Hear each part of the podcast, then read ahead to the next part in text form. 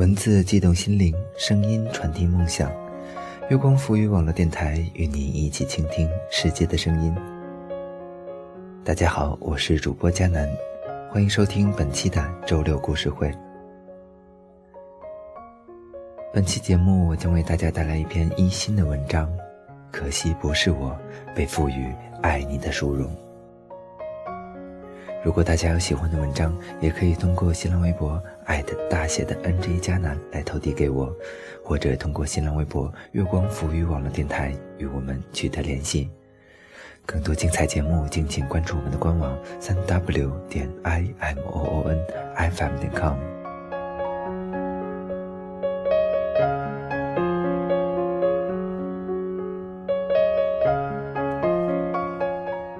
可惜不是我。被赋予爱你的殊荣。作者：一心。可惜不是我，能把所有青春的光亮和容颜之后，平静又漫长的一生交给你。幸福也罢，平淡也罢，一切都任你裁夺。一，我爱他呀。已经十三年了，加上认识的时间，差不多有二十年。一个初春清风薄凉的午后，叶子姑娘这样跟我说：“二，遇见叶子纯属有预谋的偶然。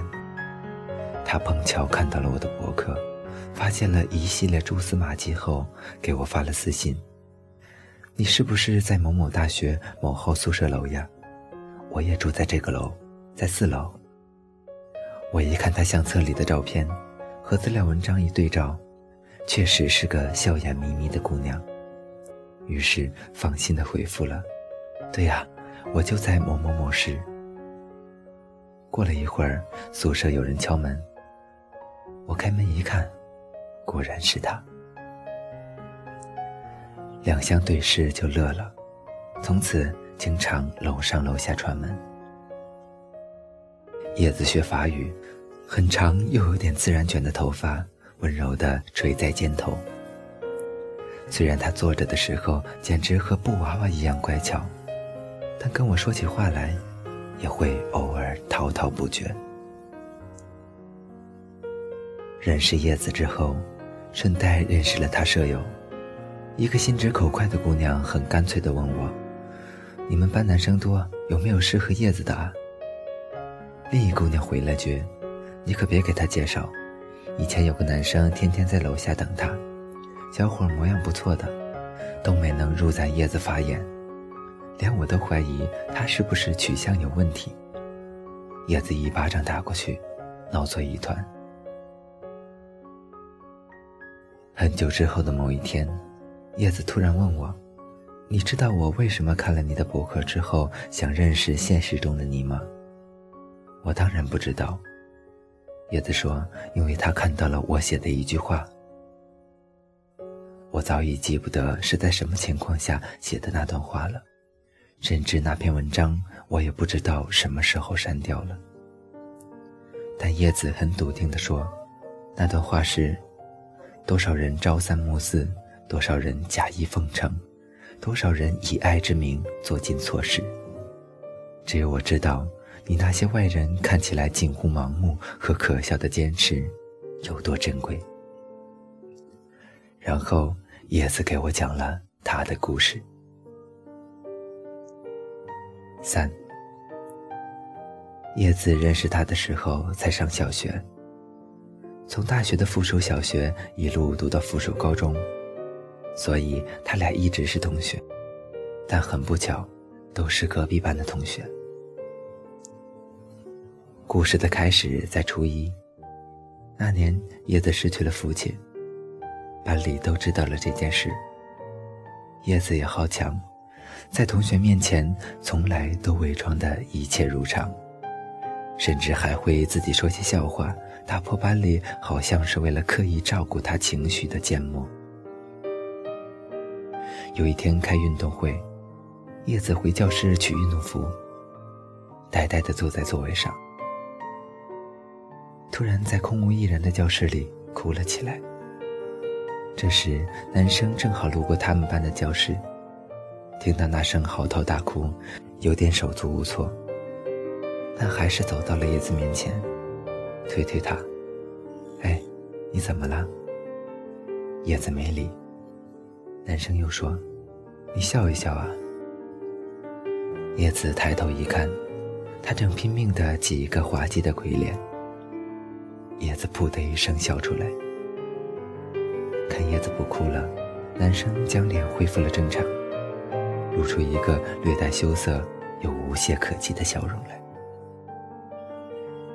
叶子说：“那天，教室的窗帘外飘进带着蔷薇味的风，阳光透过窗就照进来，恰好有那么一小束散落在男生前额的头发上。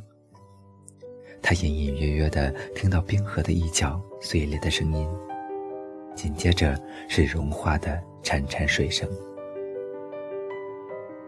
午夜之前上映，我们一起去看。十八年前，大屏幕上带着点婴儿肥的可爱女孩，变成了在繁琐的家庭生活中力不从心的绝望主妇。在又一次激烈的争吵中，已经相爱了十八年的他无力地说：“因为你唱歌的样子。”我搭上了整整一生，叶子脸上突然爬满了泪。我知道他在想什么。为了他在初一教室里拼命挤出来的笑脸，叶子也已经搭进去了近乎全部的青春。四。再后来，他们并没有顺理成章的变成好朋友或恋人。仍然不过是点头之交而已，但叶子从此开始了旷日持久的暗恋。他偷偷地调查清楚了他的成绩、特长、兴趣爱好，他家住哪儿，上学放学的时间，乘坐的公交车是哪路。他费尽心思制造和他在放学路上的偶遇，或者干脆什么也不做，只是跟在他身后，看着他的身影。一节一节地融入夕阳里。他课间休息时，一眼不眨地望着教室门口，只为了等他路过的那几秒钟。他为了他一个温和的笑意而高兴半天，又为了他和别的女生过分亲密的举动而难过好久。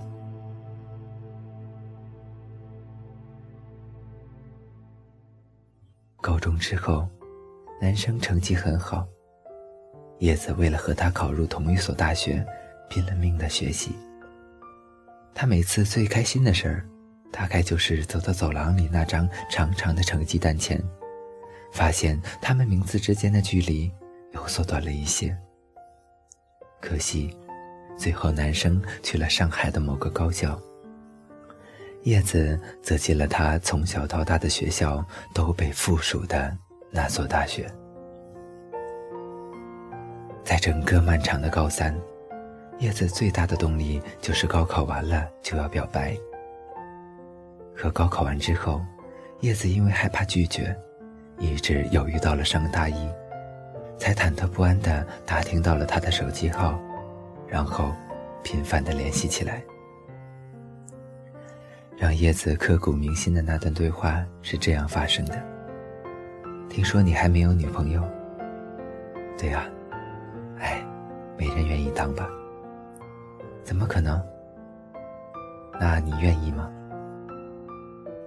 叶子说，他简直不知道该怎么形容那时候的激动和开心，好像心脏每秒钟都要突突突的从胸膛里跳出来，然后长双翅膀飞出去。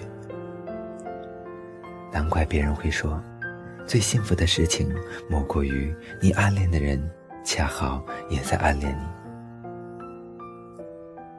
后来，男生也做过很多让叶子感动的事情，比如大老远的从上海赶回去突然出现在他的宿舍楼外。比如他过生日但他回不去拜托了共同的高中同学亲自将玫瑰花和礼物送到他手上。五。所以叶子做梦都想不到他不过半年之后便移情别恋。对方是男生的同班同学，近水楼台先得月，更何况那个女生也是又热情又主动。男生吞吞吐吐地和叶子打电话，说他不知道该如何做选择。叶子问清楚之后，没挽留，很干脆地说：“我退出，你们好了吧？”男生痛哭流涕。一直说对不起。叶子挂了电话，一个人在学校湖边的椅子上坐了一天，无数次生出了想跳下去的念头。直到深夜，宿舍门禁前，室友将他找回去。可自那之后，叶子又爱了他六年。一开始恨得咬牙切齿，后来。慢慢的，不再恨，心情反而回到了恋爱之前。他也并不打扰他的生活，只是远远的、默默的看着。有一次，男生生病住院，叶子听说之后，买了五组火车票，连夜赶过去。走到医院门外，才忽然清醒，觉得不妥。把买的东西交给了他朋友，还叮嘱了句：“别说是我买的。”然后又是一夜的火车，赶回学校。后来男生毕业去了深圳工作，叶子想看穿西装的他和他的工作环境，又是三十多个小时的火车赶过去，在那栋办公楼外站了半天。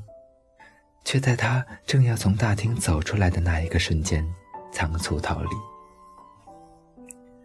叶子说：“你看，这么多年，他一直和那个女生在一起，他不是个朝三暮四的花花公子。只是我不是那个对的人，所以我不恨他。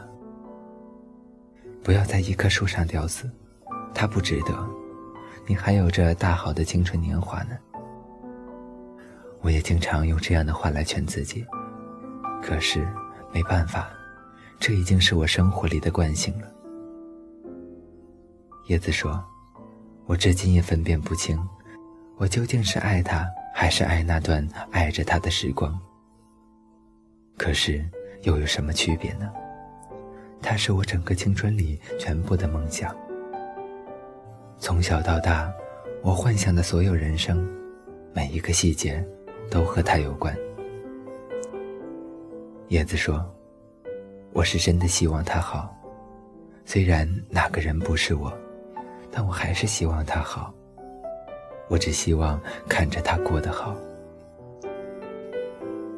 在安徒生所有的童话里，我最喜欢的是皆大欢喜的白雪皇后。叶子最喜欢我觉得过于悲伤的海的女儿。虽然那个曾经一心二用的男生根本无法与童话里的王子相比，可叶子这些年的心境，想必和人鱼公主化作泡沫时一样。他们心里都在想：可惜不是我，可惜不是我，陪你走过所有未知的坎坷，历遍你心情的辗转和周折。一起将悲欢离合看尽，在岁月尽头，将你的白发抚在掌心。可惜不是我，能把所有青春的光亮容颜和之后平静又漫长的一生交给你。幸福也罢，平淡也罢，一切都任你裁度。可惜不是我。被赋予爱你的殊荣。这些年，他没有再恋爱，所有一个人的日子全是在这种心情下度过。他把自己锁进了一间黑洞洞的屋子，然后把钥匙远远的扔出去。六，后来，又过了一个夏天。叶子毕业，要去法国工作了，公司在欧洲有业务。作为新员工的叶子主动请缨，前后不过一周的时间。那天我去机场送他，他的长发和初见时一样，安稳地垂在温柔的肩头，笑着和朋友们、同事们告别。这两年。好像有什么东西变了，好像又什么都没变，除了他的笑容又寂寞了一点。他已经很久没有再和我们说起男生的事情，我还以为他真的过来了。可机场里最后一个拥抱，他的声音绕过头发传过来：“他要结婚了，我走了。”我愣了两秒钟，还没来得及回话，他就松开了我，转身离开。七，你看，这真不是一个好看的故事。如果它是一部电视剧，你可能早就换台了；如果它是一场电影，影院里也一定已响起一片鼾声。即使女主角再美，都救不起这个剧情。即使女主角再美，都救不起这个剧情。可我答应叶子要写写这个冗长、絮叨又像是独角戏的故事，是因为有那么一些时刻，他陷入回忆时眼角明媚流转的光，让我觉得，哎，在这样一个时代，爱情好像仍然固执地存在着，不管以什么样的形式。不管能否得到报偿，也有人仍然愿意为自己笃信的爱情付出漫长的、毫无希望的等待。在故事的结尾，迈着并不潇洒却沉默安静的步伐，告别离开。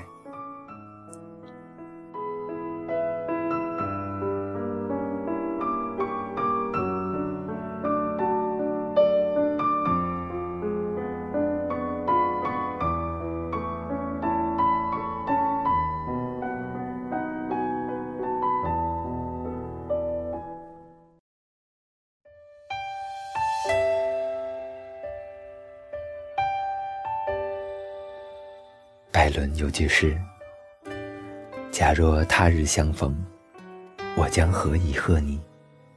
以眼泪，以沉默。”叶子姑娘，我多想以释怀，以遗忘，或者以你真正的笑脸呢？我很想念和你走过的巷子。